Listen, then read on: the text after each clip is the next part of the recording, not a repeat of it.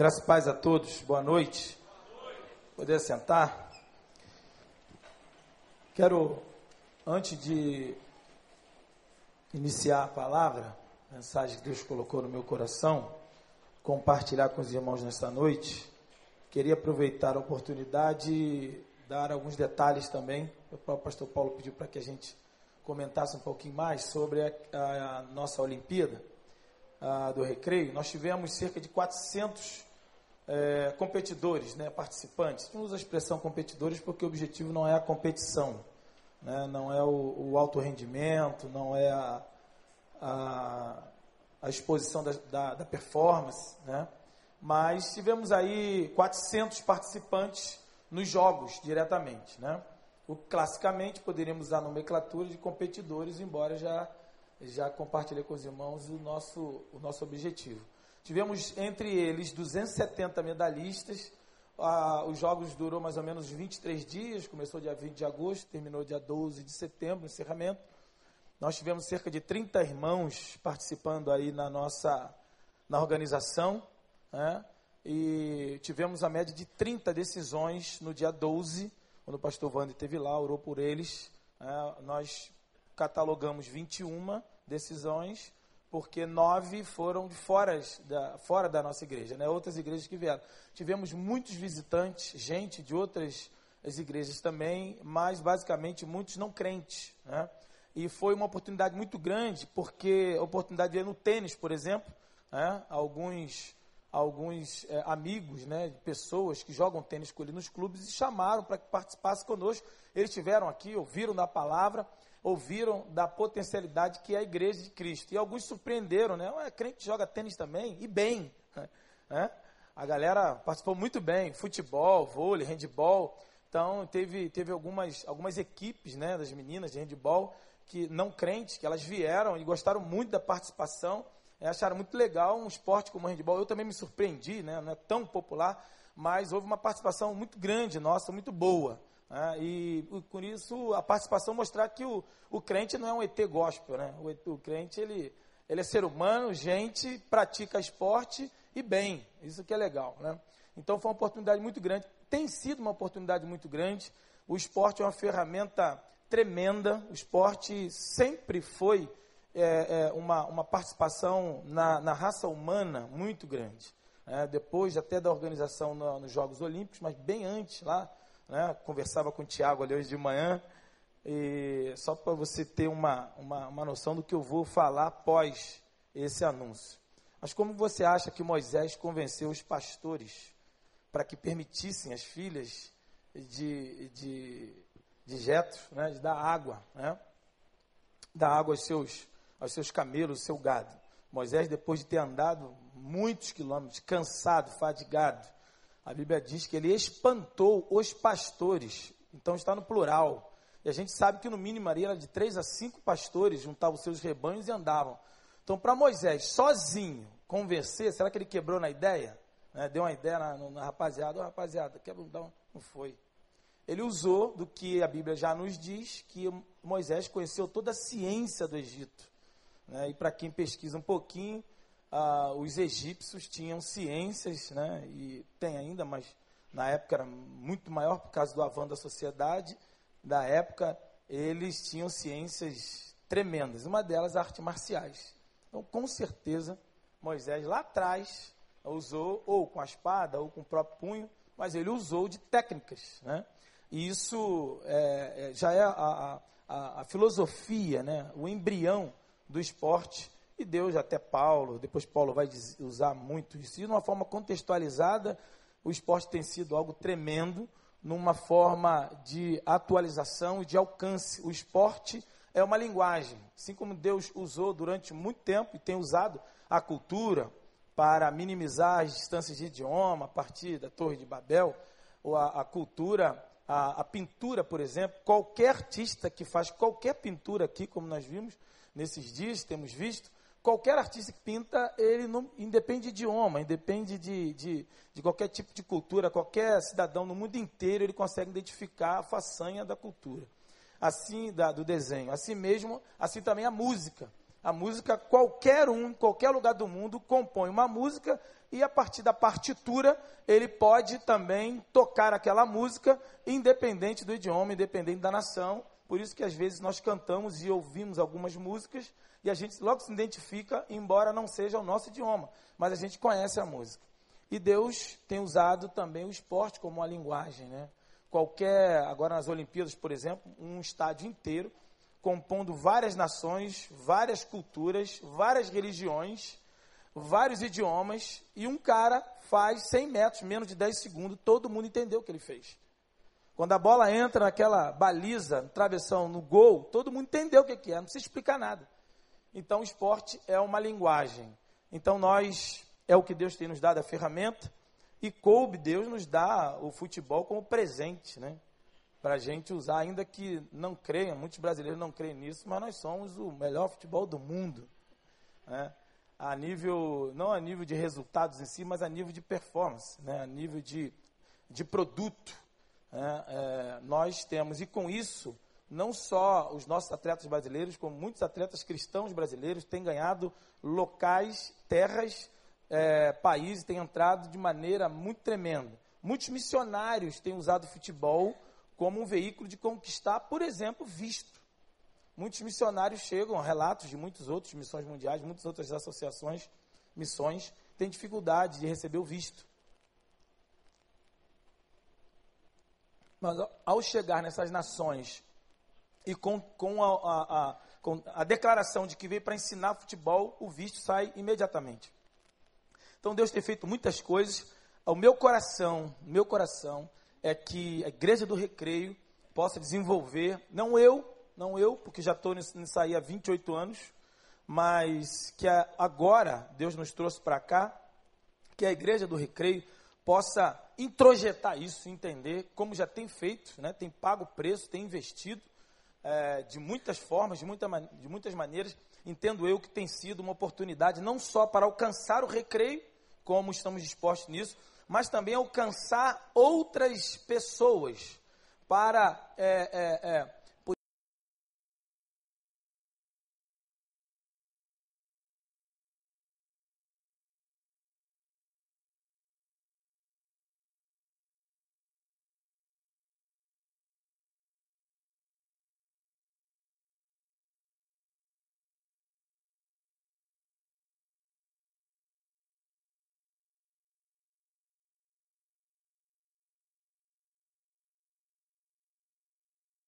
é, dinamizar um pouco mais e dar um plus, não só aos esportistas, mas a qualquer um que queira usar essa ferramenta para alcançar e para, como o pastor Daniel Camaforte falou de manhã, a gente deixar um pouquinho o evangeliquez de lado, né? Varão, varoa e tal, isso é tudo incircunciso, circunciso, que o crente não entende nada, né? Entende nada. Então, às vezes, a gente vem com o evangeliquez e no mundo e dá um no disc lá, o cara não entende nada. Então, você está no ambiente, você faz uma academia, você já corre com a, com a pessoa, você participa em qualquer local no âmbito esportivo, por que não usar uma linguagem esportiva para alcançar e para pregar o evangelho? Nada mais do que Paulo nos ensina em, nas, dentro, no, no interior das suas 13 cartas. Amém? Eu vou pedir, o pessoal que nos ajudou aí, o pessoal, botei no grupo, alguns vieram de manhã, se tem alguém aí que participou na, na na coordenação, na direção com a gente, ajudou direto, diretamente. Vou pedir que fique de pé aí. Pessoal, eu vi, eu vi aqui o, o, o Valdemar, vi é, outras pessoas aqui que estão conosco. Dá para ver que tem um, um, farol aqui na nossa frente, né?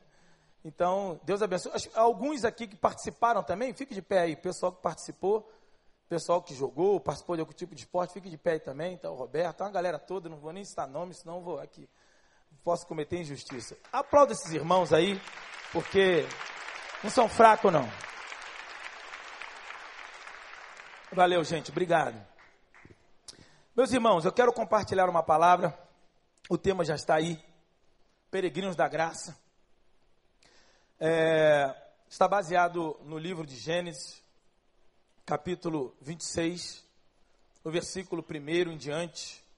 Nós vamos acompanhar essa leitura e peregrinos da graça é, está contido na mesma, está contido na, na ideia de que no Velho Testamento havia Abraão, Isaac e Jacó, os patriarcas, eles tinham uma responsabilidade e eles tinham uma, um comportamento que nós vamos observar agora a partir do versículo 1, capítulo 26 de Gênesis, diz assim: E havia fome na terra, além da primeira fome, que foi nos dias de Abraão. Por isso foi Isaac a Abimeleque, rei dos filisteus, em Gerar. Versículo 6: Assim habitou Isaac em Gerar.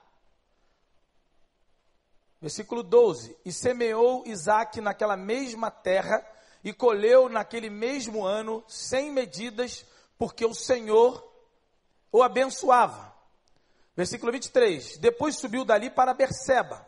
Ele está em Gerar, vai para Berseba, ele vai de uma cidade para outra. Versículo 24: e apareceu-lhe o Senhor naquele mesma, naquela mesma noite e disse: Eu sou o Deus de Abraão, teu pai. Não temas, porque eu sou contigo, e abençoar-te-ei e multiplicar-te-ei a tua descendência por amor de Abraão, meu servo.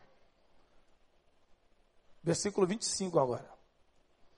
Então edificou ali um altar, e invocou o nome do Senhor, e armou ali a sua tenda, e os seus servos de Isaac, e os servos de Isaac cavaram ali um poço.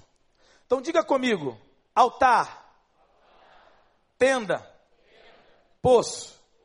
O versículo 25 do capítulo 26 de Gênesis nos diz que ah, Abraão, no caso aqui, Isaac, mas Abraão no capítulo anterior fez o que Isaac fez aqui e o que é, é, Jacó também vai fazer.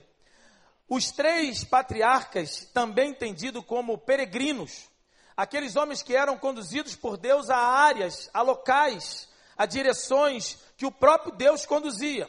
Esses homens saíam errantes de uma terra para outra, de uma região para outra, se submetendo à direção de Deus. Esses são os peregrinos.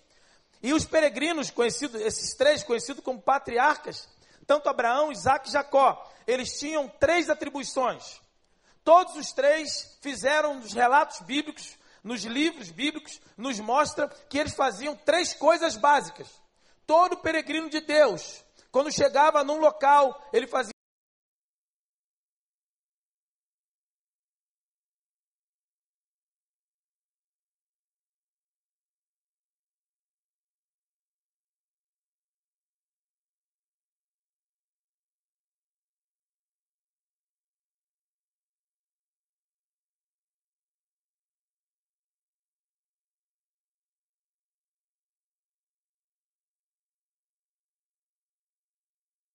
significa o ponto de encontro de Deus, entre Deus e o homem, entre a humanidade e a divindade.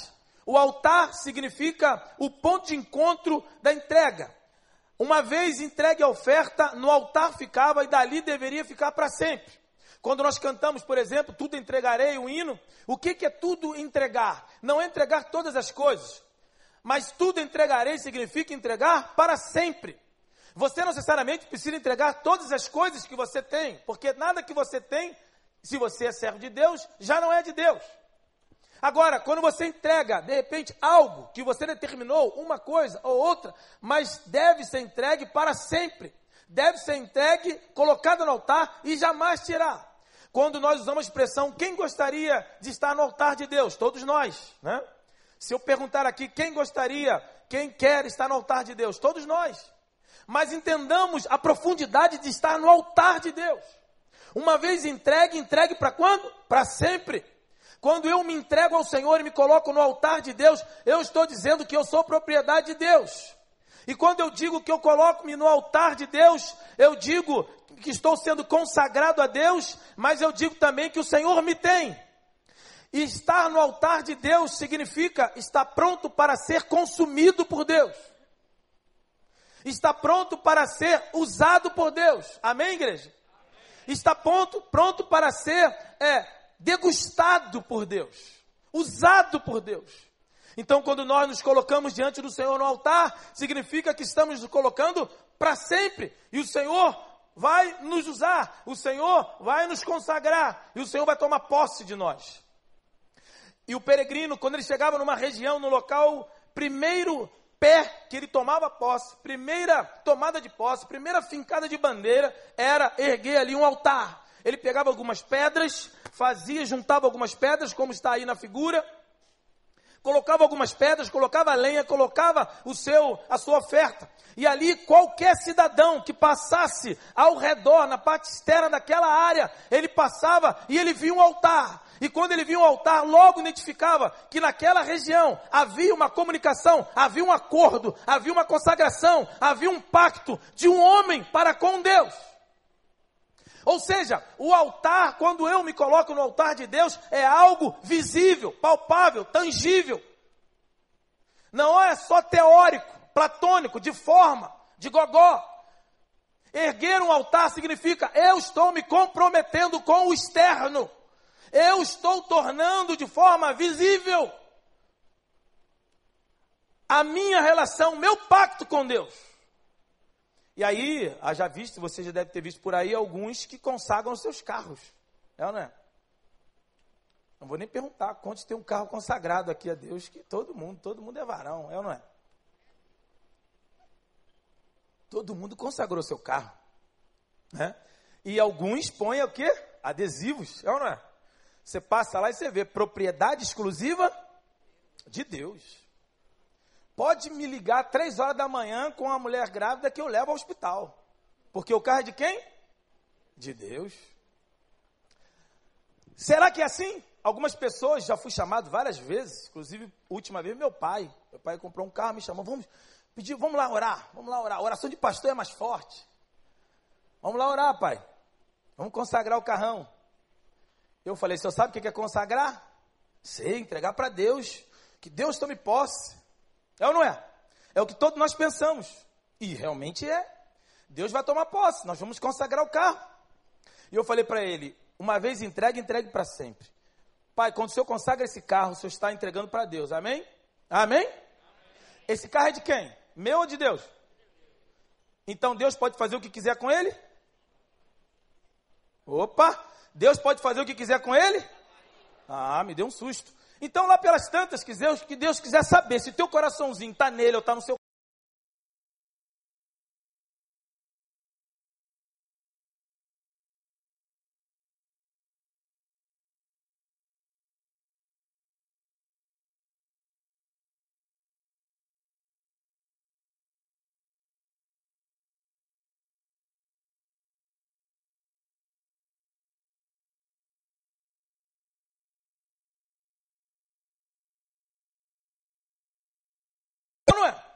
que nada de errado, não é?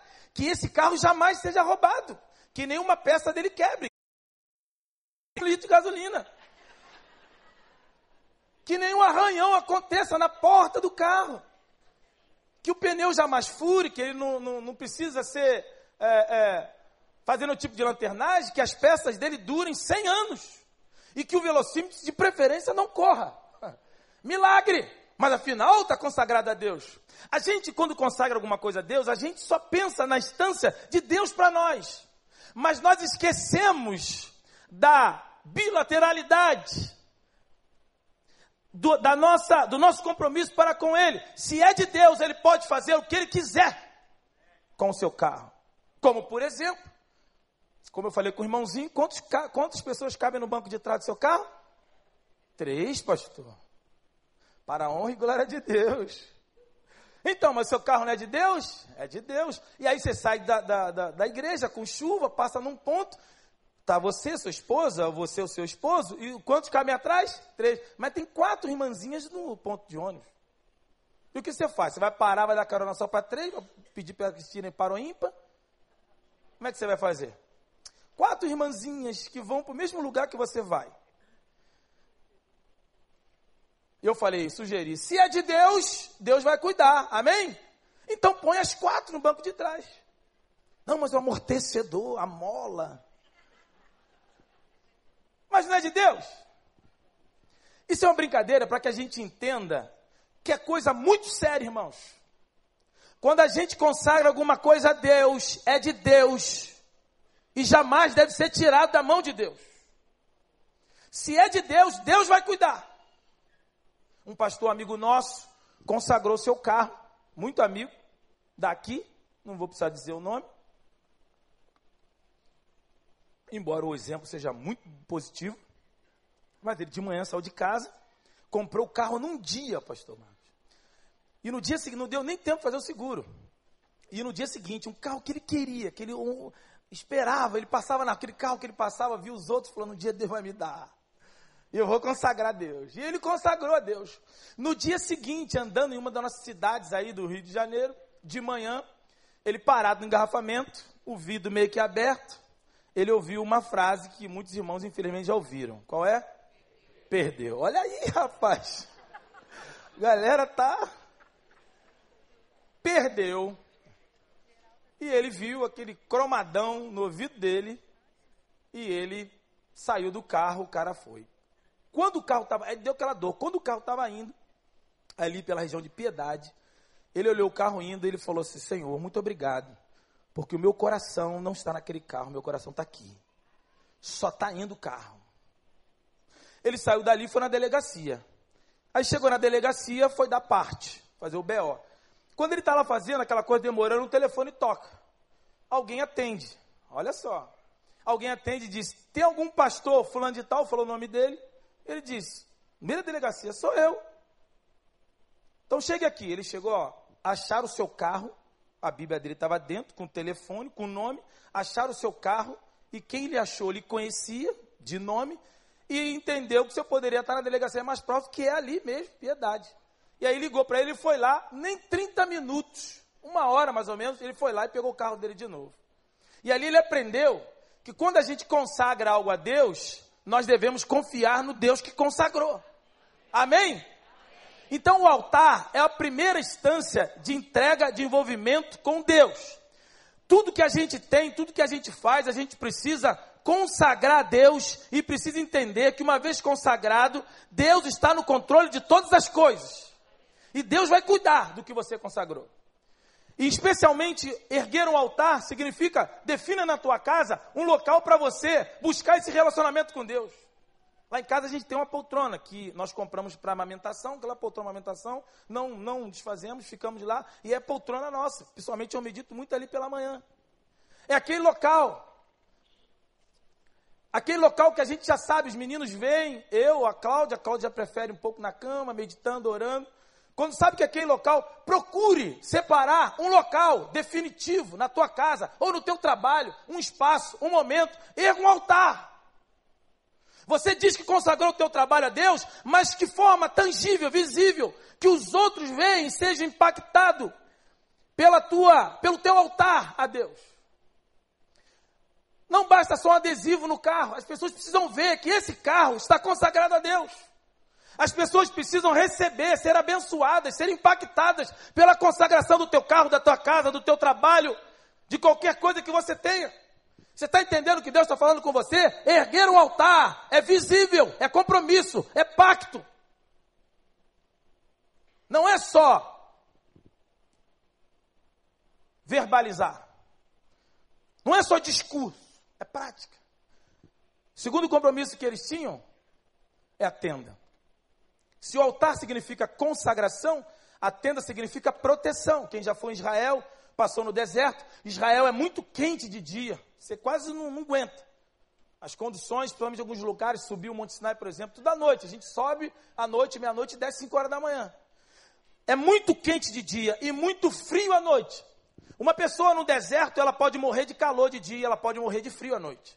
Então, no deserto, segunda coisa que os peregrinos chegavam e faziam era levantar uma tenda. Eles faziam uma tenda por quê? Porque a tenda servia de proteção do frio, proteção do frio e do calor. Era proteção 24 horas por dia. Alguém que passava na região e olhava uma, uma tenda erguida, sabia que havia um comprometimento de habitação naquela região. Sabia que havia alguém habitando ali. Salmo 91 diz: como que o descanso vem sobre nós, como que a proteção de Deus vem sobre nós. Aquele que dá uma passadinha na sombra do Altíssimo, é assim? Aquele que fica. É assim? Aquele que habita, diga comigo, habita. Habita no esconderijo do Altíssimo. Quando você vai tirar algum tipo de crédito ou visto, alguma alguém exige de você o quê? Comprovante de residência. Alguém quer testificar aonde você habita. Qual é o teu compromisso? A proteção de Deus significa submissão. Significa se submeter debaixo de autoridade. Só tem autoridade, guarde isso, só tem autoridade quem submete a autoridade. Diga comigo, só tem autoridade quem submete a autoridade. Então a direção de Deus, um exemplo logo prático que nos pega em cheio. A visão que Deus deu ao pastor Vande era transformar a igreja em visão celular. A cobertura espiritual que Deus tem autorizado ao pastor Wander como anjo, como pastor dessa igreja, é através da célula. Então, você se submeter a uma célula, a um líder de célula, você está erguendo uma tenda sobre tua vida. Você está submetendo a uma direção de Deus específica para esse terreno, para esse local. Submeter debaixo da tenda é ouvir as pessoas que Deus colocou sobre tua cabeça. É você escolher eleger pessoas onde você vai prestar conta. Quem te ouve? Você presta continência a quem? A quem você submete? A quem você dá relatório? A quem você permite que você elegeu que vai colocar a mão sobre sua cabeça? Há muitas pessoas entre nós que têm sofrido, mesmo como membro da igreja, porque existem várias instâncias de cobertura espiritual. A tenda para nós significa cobertura espiritual. Para o peregrino histórico, a tenda literal. Para o peregrino da graça, tenda significa buscar, se submeter à cobertura espiritual. A primeira básica elementar é o batismo. Você está inserido no corpo de Cristo, não só místico, mas legal. Você está oficialmente no corpo, né, no, membrando na igreja, corpo de Cristo. Mas ainda há outras instâncias de submissão. De você buscar autoridade, você se submeter à autoridade. Você, no mundo espiritual, quando você se submete, você quebra toda a ingerência de autoridade maligna contra ti. Quando você se submete diante do Senhor, na tenda do Senhor, você está se submetendo, você está buscando proteção do frio e do calor proteção 24 horas por dia. Você está submetendo à direção de Deus. Uma outra tenda que você pode levantar sobre sua vida é o dízimo. A Bíblia diz que aqueles que não dizimam são o quê? São o quê, irmãos? Ladrões. E roubam a Deus. A tenda legal sobre nossa vida. Se colocar como dizimista é uma proteção que você lança sobre ti. Você submete sobre ti. Você submete a, a, a Deus e permite com que proteção venha sobre sua vida com que a proteção de Deus venha sobre ti. Existem algumas pessoas que chegam até nós pedindo para que ore, Senhor, irmão, pastor, ore por mim, estou precisando disso, estou precisando daquilo e tal. Primeira pergunta é: na, no âmbito financeiro, você dizima? Não, não dizimo. Eu só dou uma ofertinha de vez em quando. E aí a pergunta é: você gostaria que Deus te desse uma ofertinha de bênção de vez em quando? Quando você dizima, você autoriza, você submete, você se compromete de forma legal e diretamente com aonde Deus te plantou. Hoje em dia, meus irmãos, e Jesus já falou sobre a divindade de Mamon. Dinheiro é um Deus. O dinheiro hoje é um Deus. Você só tem o que você pode dar. Se você tem o que pensa ter, mas não consegue doar, você não tem o que pensa ter. Isso que você tem pensa ter é que te domina, é que te tem. Então, se eu tenho uma nota de 50 reais, eu penso que eu tenho 50 reais, mas eu não consigo entregar a nota de 50 reais. Então, eu não tenho 50 reais. Os 50 reais que me tem. O meu coração não está no Deus das bênçãos, mas está nas bênçãos de Deus. E há uma grande diferença nisso. Então a tenda para nós hoje, de proteção, de cobertura, existem muitas tendas que eu sei que Deus está falando no seu coração hoje. Tenda conjugal, de acordo um com o outro, de tratar a tua esposa, tratar o teu esposo, de amá-lo, de cuidá-lo, cuidar dele, cuidar dela, o seu filho. Às vezes nós falamos muitas línguas, irmãos, e a gente sabe especialmente por aí, né? Eu prego em vários lugares, até igrejas pentecostais, e digo isso lá. Há muitos varões, varoas, profetas, canela de fogo, que falam língua do anjo, do serafim, do querubim, do arcanjo, mas não fala a língua do adolescente, o filho. Fala inglês, fala francês, fala linguagem é, eruditas. Fala muitas línguas, mas não consegue falar a linguagem do filho. É uma grande porta que está abrindo, é uma tenda que está deixando de submeter, de colocar a tua família, o seu filho. Então, nessa noite, eu tenho certeza que o Espírito Santo de Deus está tocando no teu coração, amém? Está falando com você que existem algumas tendas que você precisa erguer sobre tua vida. Tendas que serão vistas de longe. Tendas que serão definitivas na tua vida. Terceiro elemento é o poço. Então, altar significa é, é, consagração, tenda significa proteção, o poço significa provisão de Deus. É através do poço que aquele peregrino chegava, depois dele ter erguido o altar, depois dele ter edificado a tenda, agora ele vai ter que cavar um poço, porque não há chuva no deserto, não há encanamento no deserto, a provisão de Deus vem com água, e muitas vezes e quase que maciçamente um lençol freático, na, no, as águas subterrâneas, e aí ele tem que cavar um poço, às vezes 10, 15, 20 metros de profundidade. Ele precisa cavar um poço. Existem as ferramentas, existe já a água subterrânea, existem todas as formas que Deus tem liberado, força, tem servos, mas agora a água ele precisa cavar um poço para que a água venha jorrar. O poço na nossa vida são as viabilidades que Deus usa para prover na minha vida e na tua vida. Através do poço,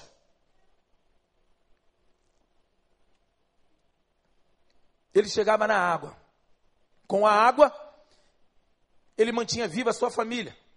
Com a água, ele dava aos animais. Os animais vivos tinha carne para ele comer e tinha animal para ele sacrificar e consagrar no altar. Com a água ele poderia plantar ali perto. Com a água ele poderia manter vivo toda a sua família, todos os animais, para o duplo sentido, não só alimentação, como consagrar e ofertar a Deus. A água era o veículo de provisão de Deus na vida do peregrino. Mas a água não vinha de forma é, do céu, chuva. A água já existia. As provisões de Deus, Deus já tem existido, Deus já tem colocado e muitas vezes próximo de ti. Deus tem te dado ferramenta, Deus tem te dado força, Deus tem te dado pessoas, servos. Você precisa muitas vezes cavar poços, cavar viabilidades para que a provisão de Deus venha. E tudo isso que eu já falei até agora são canais que Deus pode usar para fazer com que a água chegue a ti para fazer com que a provisão de Deus chegue até você. Você precisa cavar poço. Você precisa fazer com que a provisão de Deus chegue até ti. Algumas vezes chove no deserto. E isso é milagre. E muitas vezes Deus vai fazer coisa que você não plantou, é verdade. Isso chama-se milagre. E o milagre não pode ser uma regra. Nós, como servos de Deus, temos que trabalhar com milagre como uma exceção. É possível alguém sentado na sua casa, alguém bater na porta oferecendo um baita de emprego? Conheço testemunho assim. Você não conhece? Conheço. Mas isso é regra? Não. O que eu conheço é um montão de gente que foi, se qualificou, fez prova, estudou, apresentou currículo, prestou concurso e hoje Deus tem abençoado muitas vidas. O milagre vem até nós, a chuva de Deus vem até nós e muitas vezes sem que a gente faça nada. Mas a nossa parte, a minha e sua, é fazer com que as provisões de Deus venham através dos canais que Ele permitiu chegar até nós. o peregrino ele precisa cavar poço. E quando ele cava poço, ele tem a água no meio do deserto. E o detalhe é que Deus lhe conduz a vários locais. Amém? E quando ele sai de um lugar para o outro, ele pode reunir as pedras, ainda que não precise. No deserto que não falta é pedra, o altar. Mas ele desmonta a tenda e leva. Ok? Porque é, é desmontável, ele monta e desmonta. Mas o poço, tem como ele levar nas costas o poço? Não. O poço que ele cavou, ele vai sair para outro local. Ele tem que deixar aquele poço aberto. Alguém pode dizer: não, fecha o poço. Você não sabe quem vem por aí. De repente é um inimigo seu. Não feche o poço. Da onde você sair, saia e deixe as portas abertas. Porque você não sabe quem vem atrás de ti. Pode vir um inimigo? É possível. Mas pode vir muitos amigos. Porque você vive para fazer amigos. Amém ou não amém? Você vive para prosperar, você vive para multiplicar, você vive para abençoar vidas. E a consequência na tua vida é que atrás de ti vem pessoas que vêm se alimentando e muitas vezes do que você plantou. Pessoas que nasceram e que crescem e que vivem a partir do teu discipulado, são seus filhos, seus discípulos, são filhos biológicos, filhos que vão se aproveitar e vão usar, vão degustar, vão se alimentar daquilo que você plantou durante a tua vida. Então, cada local que você sai de um local para o outro, de uma região para outra, de uma circunstância para outra, nunca, nunca, jamais possa fechar o poço que Deus te deu para cavar. Saia de um lugar para o outro e deixa poços abertos. Deixa esse poço aberto, porque ainda há um outro detalhe. Você pode voltar e passar ali naquele local. E haverá o poço que você cavou. Amém, igreja? Eu quero passar adiante agora. Vou tentar correr aí e ler com você. Olha aí. Eu quero, eu quero caminhar com vocês agora do que Deus pode prover, o que Deus pode fazer na minha vida e na sua vida quando a gente ergue altar, edifica tenda e cava poço. Dá uma olhadinha aí. Gênesis 33 versículo 18. Olha o que aconteceu agora com Jacó.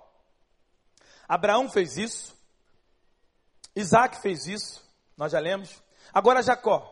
E chegou Jacó salvo a Salém, cidade de Siquém, que está na terra de Canaã, quando vinha de Padã Arã, e armou ali o que? A sua tenda, diante da cidade, e comprou uma parte do campo em que estendera a sua tenda, da mão dos filhos de Amor, pai de Siquém. Por quanto? Cem peças de prata, ou cem peças de dinheiro. Versículo 20. E levantou ali um altar e chamou-lhe Deus, o Deus de Israel. Jacó faz a mesma coisa.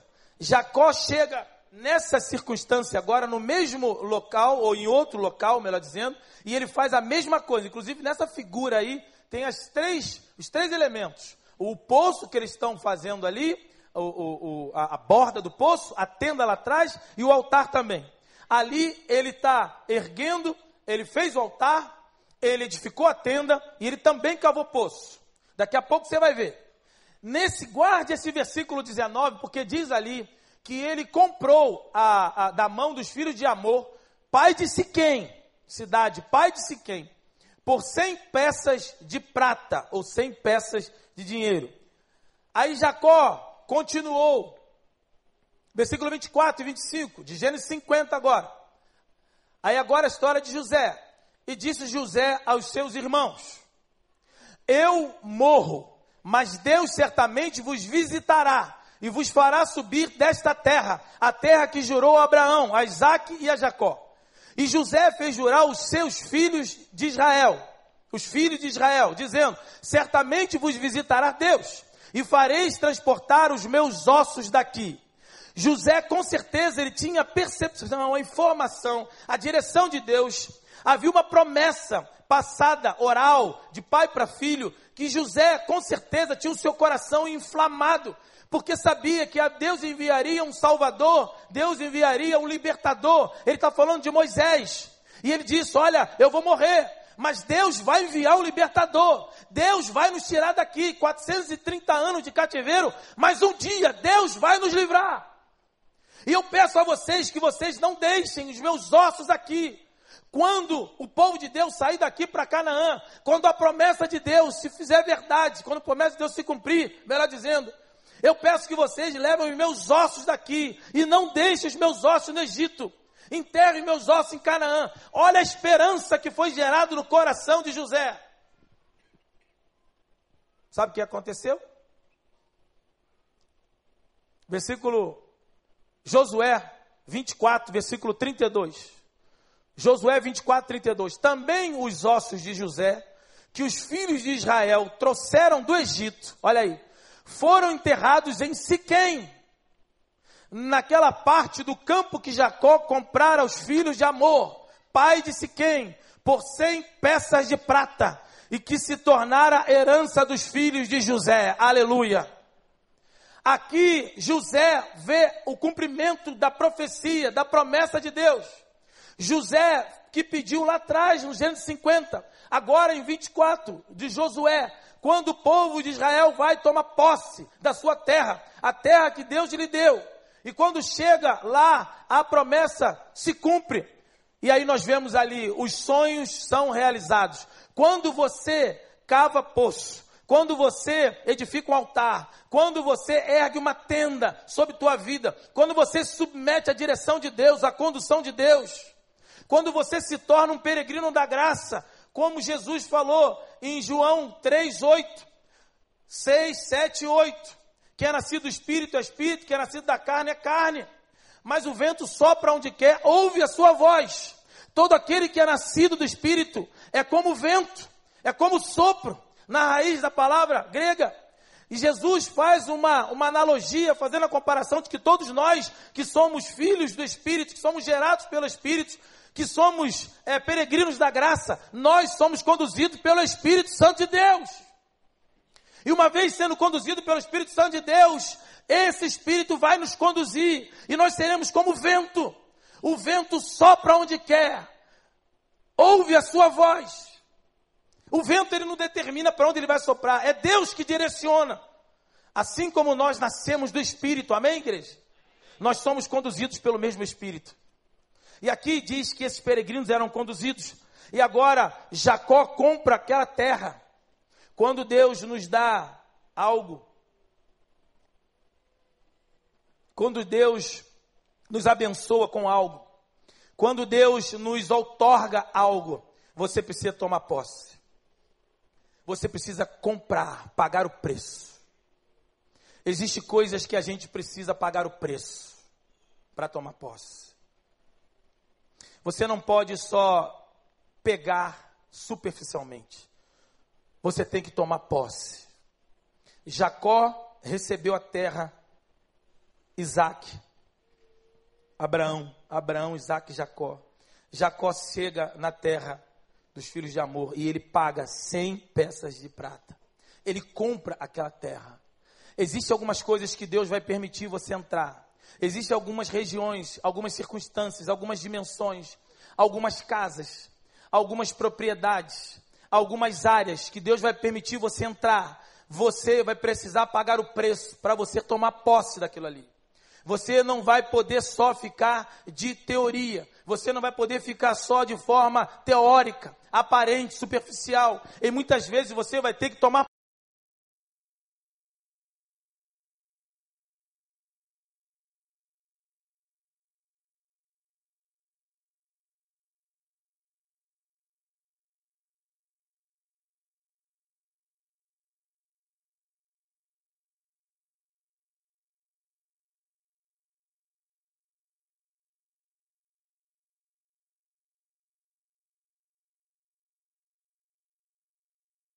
eu falei aqui numa outra mensagem que eu preguei, uma coisa é receber, outra coisa é conquistar. A gente é muito bom de receber. A gente recebe.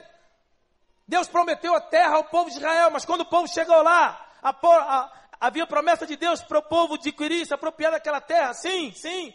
Quando o povo chegou lá, o que aconteceu? Era de Deus? Deus tinha dado? Sim. A terra de Canaã era do povo? Sim. Mas quando eles chegaram lá, o que, que tinha na terra? Hã? O que, que tinha? Gigantes. Não estava dividido em fraçõezinhas, com moron em cada uma, com o reloginho da, da Light. Não. Não havia fração de cada tribo. Não. Eles tiveram que tomar posse. Ué, mas não deu, não deu? Deu. Deus não entregou para ele, falou que era do povo, já era. Ué, quando chegar lá era só com a chavezinha abrir a porta. Não. Tinha gigante lá. Uma coisa é receber, outra coisa é conquistar. Quando Deus colocar o teu pé dentro de uma casa, pague o preço, toma posse. Quando Deus, se você orou e Deus te colocou nesse seu trabalho, no emprego onde você está, não pense que o teu patrão é aquele que está hierarquicamente na maior que você na tua empresa. Não pense que quem te sustenta é teu salário. Quem te sustenta é Jeová Jireh, o Deus da provisão. É Ele que te sustenta. Porque muitas vezes você vai estar desempregado, jamais vai faltar pão na tua mesa. Porque Deus vai te sustentar. Porque o teu patrão não é aquele, o teu patrão é Jeová. E é por isso que você tem que tirar o foco de tristeza. Você, muitas, muitos, muitas pessoas entre eu tenho visto muito crente trabalhando para receber salário só. E com certeza Deus está pegando pessoas aqui, está falando com você. Sabe por que, que você não prospera?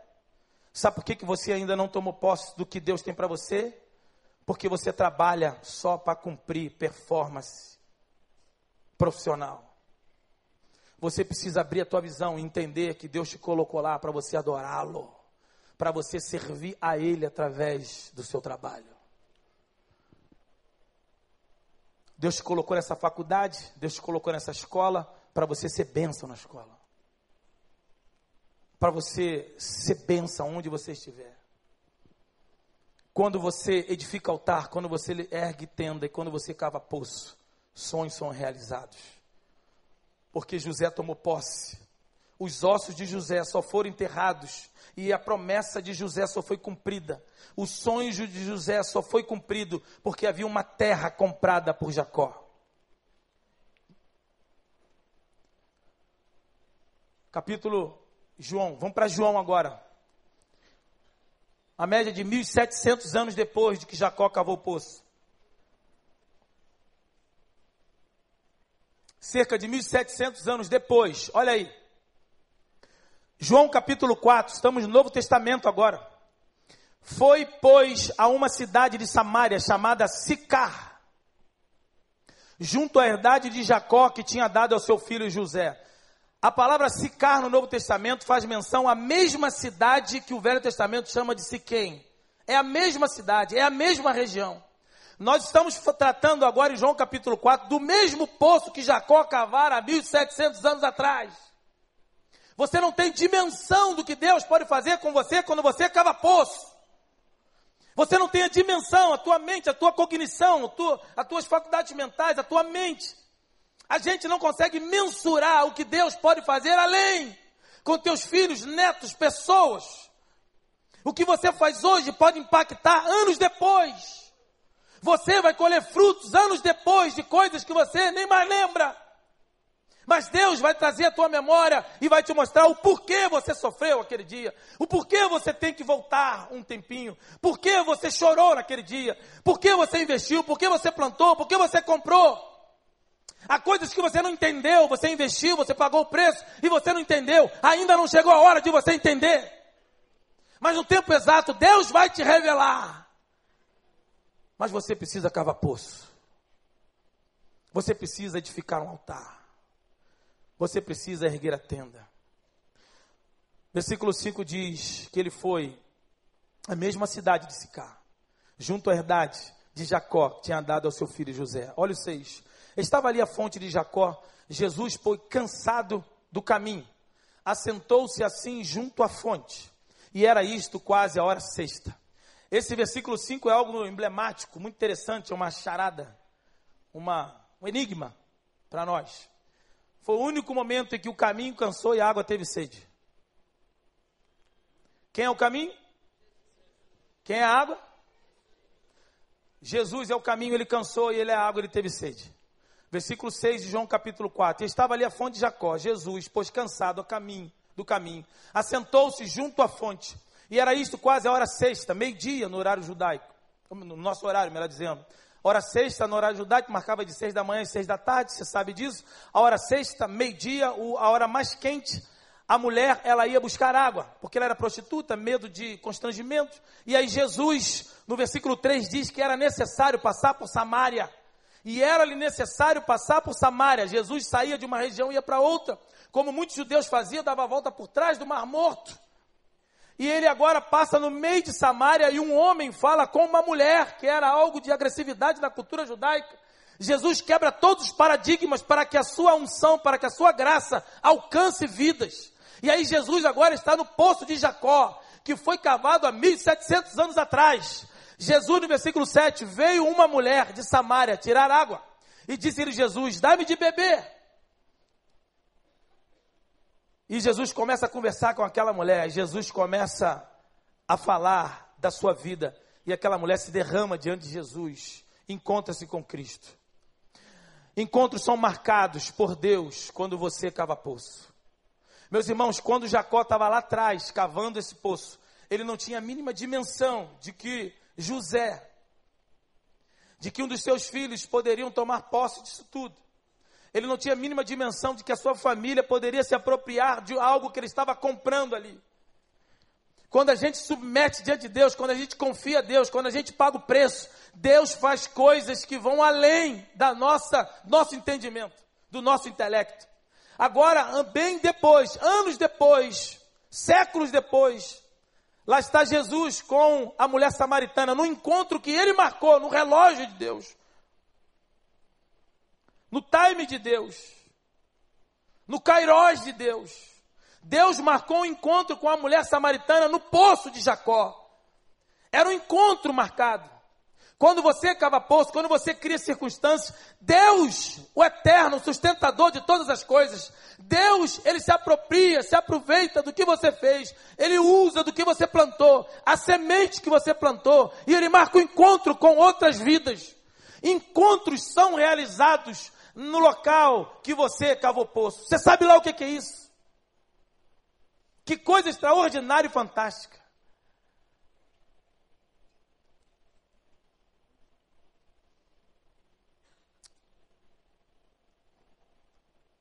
Quero caminhar um pouco mais, estou partindo para o encerramento.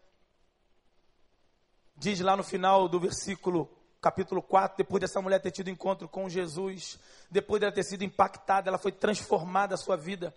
A transformação dela foi tão evidente que a mulher que não tinha influência nenhuma, porque era uma mulher prostituta, com certeza. Ela agora, ela volta para sua aldeia, a aldeia dos samaritanos. E olha o texto 39 e 42, meus irmãos, e muitos dos samaritanos daquela cidade creram nele, em Jesus, pela palavra da mulher que testificou, disse-me tudo quanto tenho feito. E diziam à mulher: Já não é pelo teu dito que nós cremos, porque nós mesmos temos ouvido. E sabemos que este verdadeiramente é o Cristo, o Salvador do mundo. Agora, aquela, toda aquela aldeia foi impactada por aquela mulher. Aquela mulher agora que foi impactada por Jesus, que recebeu de Jesus, porque havia um poço naquela região. Agora essa mulher volta para a aldeia dos samaritanos e começa a pregar, começa a testemunhar, começa a falar de Jesus, e aquela aldeia, toda aquela aldeia recebe a Cristo. E muitos vêm ter encontro com Jesus, porque Jesus encontrou aquela mulher num poço, num poço que foi cavado por Jacó anos atrás. Cidades são impactadas quando você cava poço.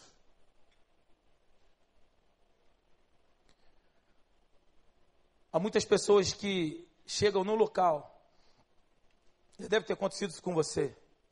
Você alcança uma pessoa aqui, e essa pessoa vai para a cidade dela, cidade onde ela mora, e faz um trabalho extraordinário.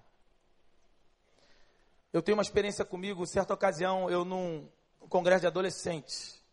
Eu preguei, almocei junto com eles no acampamento, lá em Jacarepaguá, na época, Associação Pérola de adolescente. E aí o, o, tinha que lavar o prato, a missão todo mundo tinha que lavar o prato. E aí eu peguei meu pratinho e fui lavar. Não, pastor, pastor não precisa lavar o prato. Falei, por que não? Já entrei na fila, estava cheio de fome, agora já era.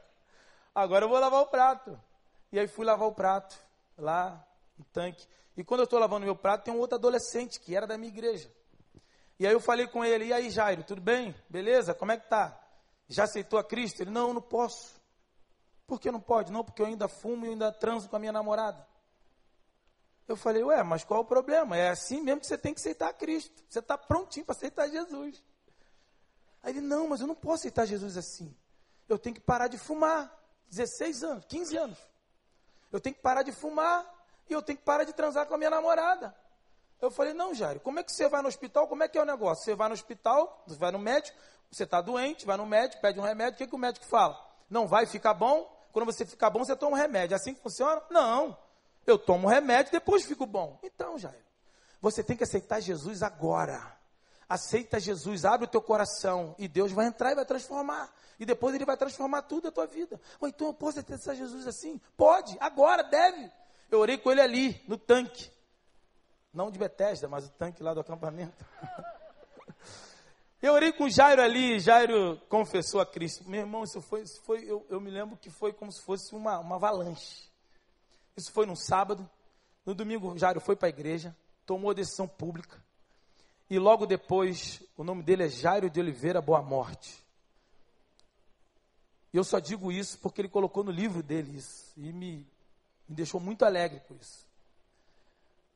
E aí, logo depois, o Jairo tomou decisão pública domingo na igreja. Uns três domingos depois, veio um missionário da Junta de Missão Mundial falando sobre a África. O Jairo foi para a África com 16 anos de idade. E ficou lá alguns meses, voltou, fez o curso de teologia, fez o curso de, de linguística, se preparou. E hoje, Ivânia, que já estiveram aqui, se não me engano, né? que alguns irmãos aqui conhecem, Jairo e Vânia e o seu filho Teteu, Mateus, estão na África já há alguns anos e fazem um trabalho extraordinário na África. E quando eu vejo cada, cada e-mail que ele manda para mim e eu leio, a gente sabe que a gente não tem nada nisso, é Deus que fez. Mas eu fico pensando se eu não lavasse aquele prato naquele dia. Se eu aceitasse o convite, e até precisaria, porque estava atrasado para um outro evento, se eu aceitasse o convite de alguém que pediu para lavar o meu prato, se eu não fosse ali, talvez uma outra pessoa Deus levantaria para alcançar o Jairo. Porque Deus, quando vai fazer a obra, Ele faz. A grande questão é se você será parceiro de Deus ou não. Existe poços na nossa vida que a gente cava e que a gente colhe fruta a vida inteira. E o que é melhor ainda, quando chegar no céu, ainda vai ter pedras ainda são frutos que você vai colher na eternidade. E quando eu vejo o relatório do Jairo, ele entrando numa aldeia e centenas, dezenas de vidas sendo alcançadas por Jesus, me vem à mente essa mensagem. Então hoje é uma noite onde Deus com certeza está falando no teu coração de que você não precisa só discursar, você tem que tomar atitudes práticas, edificar um altar visível. O mundo tem que ver tem que sentir, tem que apalpar o teu pacto com Deus. O mundo deve ver a tenda que você ergueu. E o mundo verá, experimentará os poços que você tem cavado diante de Deus. Não espere só chuva de Deus. Porque Deus é o Deus que faz milagre e faz chover no meio do deserto. Amém, irmãos? Porque não há não há paraíso, não existe paraíso sem serpentes também não existe deserto sem oásis. Com certeza, volta e meia, Deus vai mandar chuva. Se Ele não mandar chuva, Ele vai criar um oásis no meio do deserto para você. Amém? Mas eu e você, nós não podemos, nós não precisamos depender só de oásis. Você pode cavar poço aonde Deus te plantar. E ali você vai ter água jorrando de Deus. Porque, como disse Jesus, nós não fomos chamados para sermos um copo d'água, nós fomos chamados para sermos fonte, fonte, fonte de água viva. Devem jorrar água de nós. Nós fomos feitos para sermos fonte de água viva. Aleluia, glória a Deus. A história termina aqui, nossa viagem, e termina também minha água. E eu sem água, quase que não funciono. Se alguém puder me ajudar nesse finalzinho. Atos capítulo 8, meus irmãos, olha o que aconteceu quando a aldeia toda dos samaritanos foi alcançada. Anos depois, a Bíblia diz no capítulo 8, primeiro versículo, que Deus permitiu vir perseguição sobre os discípulos. Eu quero que você rapidamente agora entenda por que, que muitas vezes Deus permite vir adversidade sobre nós. É para a gente crescer, é para a gente prosperar, é para a gente multiplicar. Deus permitiu. E nessa permissão de Deus, os discípulos se espalharam. Os evangel... ou melhor, os evangelistas, os, os discípulos, sim, os apóstolos não, os discípulos. E aí, Filipe que era evangelista, olha o que acontece no versículo 5. E descendo Filipe à cidade de Samaria, lhe pregava a Cristo. E as multidões unanimemente prestavam atenção ao que Filipe dizia, porque ouviam e viam os sinais que ele fazia. Pois que os espíritos, com E minúsculo, os espíritos imundos saíam de muitos que os tinham clamando em alta voz, e muitos paralíticos e coxos eram curados. E havia o que? Grande alegria naquela cidade. Sabe o que, que os historiadores dizem? Sabe o que, que os comentaristas bíblicos falam? Que essa cidade, agora cidade, não mais aldeia, o que Deus fez. Obrigado, minha irmã.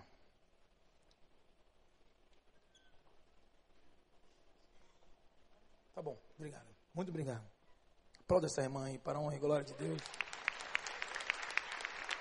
Eu sempre digo o seguinte, é brincadeira não. A Bíblia diz que quem dá um copo d'água de profeta, tem galardão de profeta.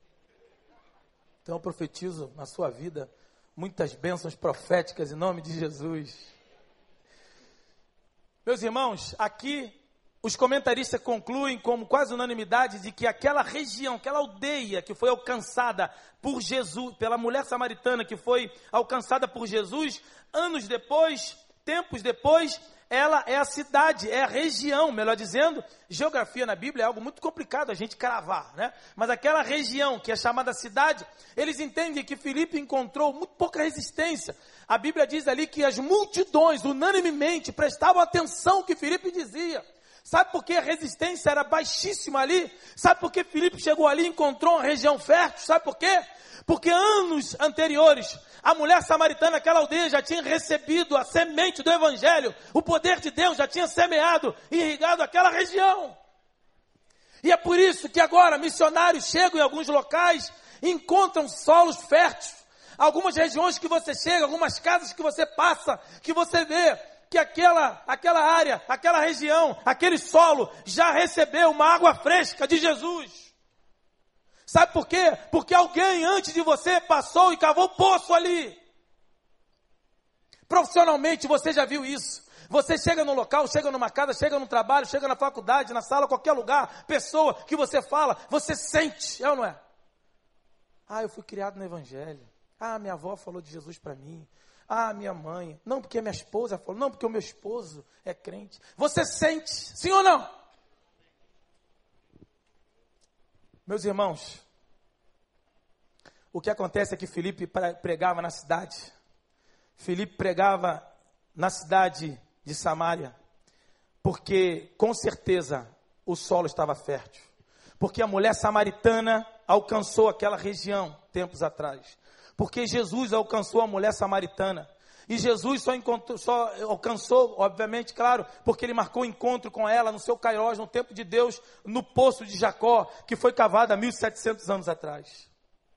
Você não tem a dimensão, você não tem a percepção do que Deus pode fazer quando você se lança diante de Deus. O Senhor é aquele que vai reverberar na tua vida o que Ele quer fazer. O que Ele já tem feito, Ele vai ampliar. Eu quero te convidar a ficar de pé agora. Nome de Jesus. Eu gostaria que nessa hora, eu quero orar com você.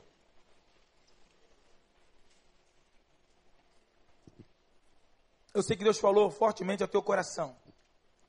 Eu sei que Deus falou profundamente ao teu coração. Eu sei que Deus, você a partir desta noite, você já começa a entender algumas coisas. Porque algumas coisas ainda não aconteceu.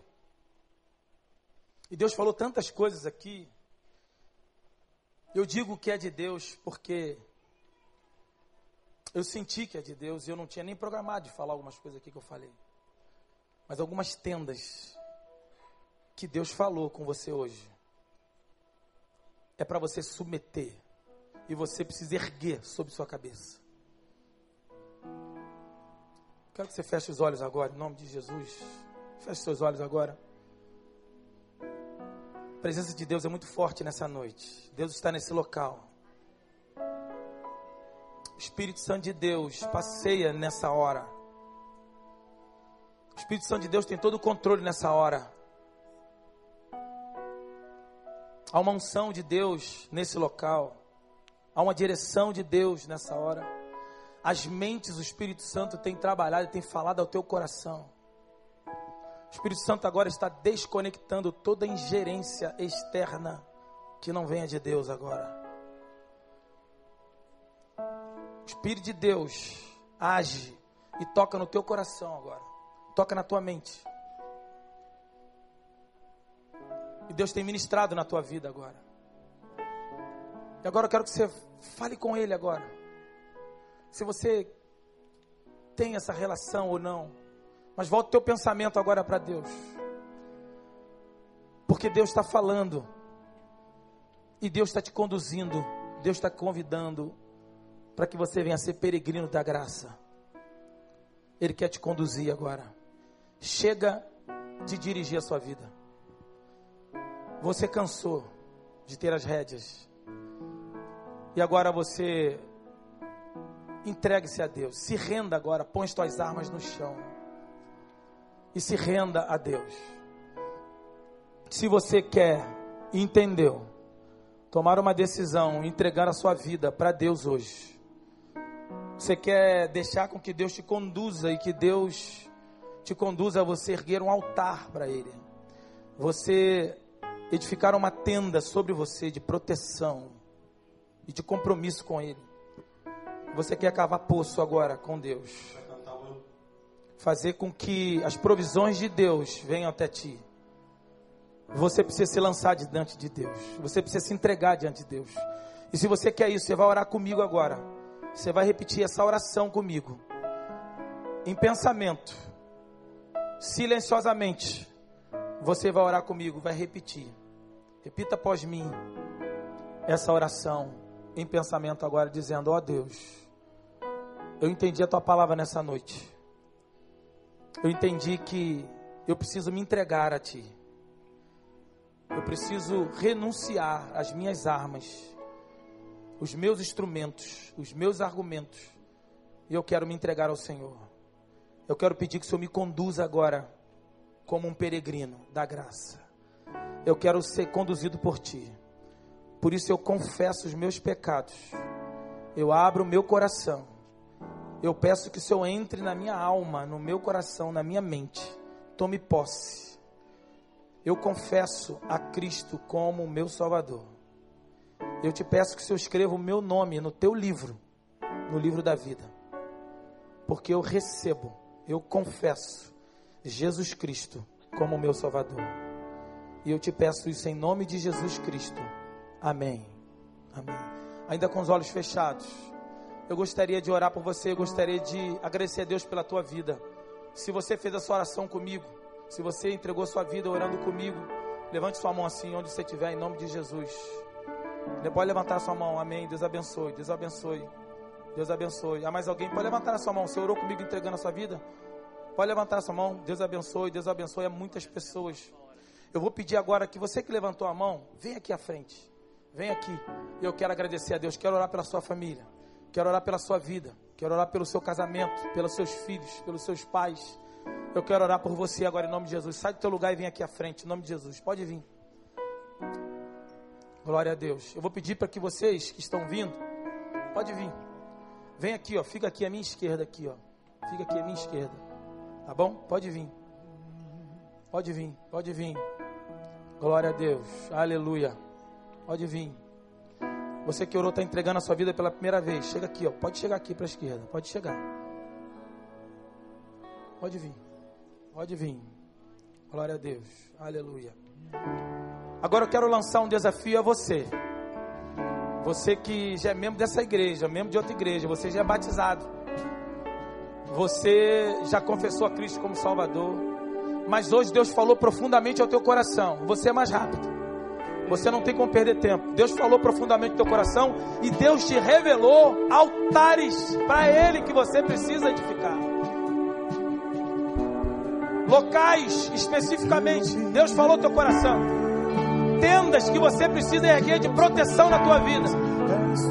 Deus te mostrou, Deus te mostrou poços que você precisa cavar para que a provisão dele venha até ti. Eu vou pedir que você saia do seu lugar e fique à minha direita aqui, em nome de Jesus. Pode vir. Em nome de Jesus, sai do teu lugar e venha. Se não der espaço, pode vir, mas venha. Sai do teu lugar e venha em nome de Jesus. Não racionalize esse convite. Não tente burlar tua mente. Não ouça Satanás dizendo: Não, você já pode ficar aqui. É só orar onde você está. Não, não, não. Venha, venha. Dê um passo. Aleluia. Adore o Senhor. Oh, aleluia. Abra tua boca e adore o Senhor. Ei, Deus. Abra tua boca e adore.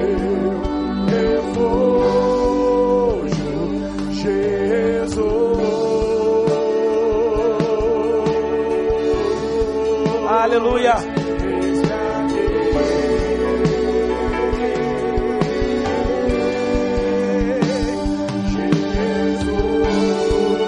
Do teu lugar e venha. Deus te posicionou nessa noite. Hoje é uma noite de reposicionamento diante do Senhor. Vamos orar. Pai, no nome de Jesus. Aqui estão os teus filhos, Deus que o Senhor trouxe nessa hora. Aqui estão pessoas que pela primeira vez tomaram a decisão contigo e nessa hora, no nome de Jesus, nós te pedimos que o Senhor venha ministrar a tua graça, a tua unção, o teu poder regenerativo. Pai, agora transforme essas criaturas em nova criação. Possa transmutar essas mentes agora só pelo teu milagre. E nessa noite nós pedimos um milagre nessa noite. Oh Deus, só o Senhor pode mudar, regenerar. Nós pedimos metanoia, transformação de mente nessa hora. Oh Deus, coisa que nenhum pensador pode fazer, nenhum terapeuta pode fazer, só o Senhor pode fazer. Oh Deus, cura nessa hora cura o corpo, a alma e o espírito. Libera os teus seres angelicais, ministradores de cura nessa hora. Oh Deus, no nome de Jesus, venha curar feridas nessa hora. Venha agir nessa hora. Venha escrever esses nomes no teu livro, no livro da vida. Venha fazer a operação do teu milagre nessa hora. Abençoe essas vidas que te recebem, que te recebem como Salvador nessa hora. Abençoe, cele, cele, derrama o teu espírito sobre cada um deles agora. Oh Deus, que o Senhor venha inaugurar o teu espírito nessas vidas, venha inflar essas almas, venha tocar agora em nome de Jesus, venha declarar, declare no mundo espiritual que todas essas almas te pertencem, pertencem a Jesus Cristo. Oh Deus, venha agora repreender todos os homens fortes que ministravam sobre essas vidas. Venha quebrar toda ingerência de Satanás. Venha desconectar toda influência satânica. Venha quebrar os homens fortes que resistiam a essas vidas. Sejam quebradas em nome de Jesus. Oh Deus, venha manietar todos os seres malignos que trabalhavam até hoje. E a partir de hoje, o Senhor dá uma ordem de libertação. Hoje o Senhor dá uma ordem de libertação a cada vida agora. Por isso, em nome de Jesus, decrete a tua bênção, decrete a tua libertação nessa noite. Pai, eu quero orar pelos meus irmãos que vieram. Irmãos que vieram nessa noite que já te conhecem, mas que nessa noite o Senhor está selando um novo acordo com eles. O Senhor está conduzindo a uma nova posição. O Senhor só pode derramar vinho novo sobre odres novos e renovados. Nesta noite eles vêm diante de ti para receber o teu novo. Por isso, Deus, derrame sobre eles o teu novo. O teu novo a partir de uma posição nova nessa noite. Abençoe no nome de Jesus. Nós cremos na ação do teu Espírito. Nós cremos na manifestação da tua graça. Por isso nós oramos e declaramos em nome de Jesus. Amém e amém. Aleluia. Aplauda o Senhor bem forte em nome de Jesus.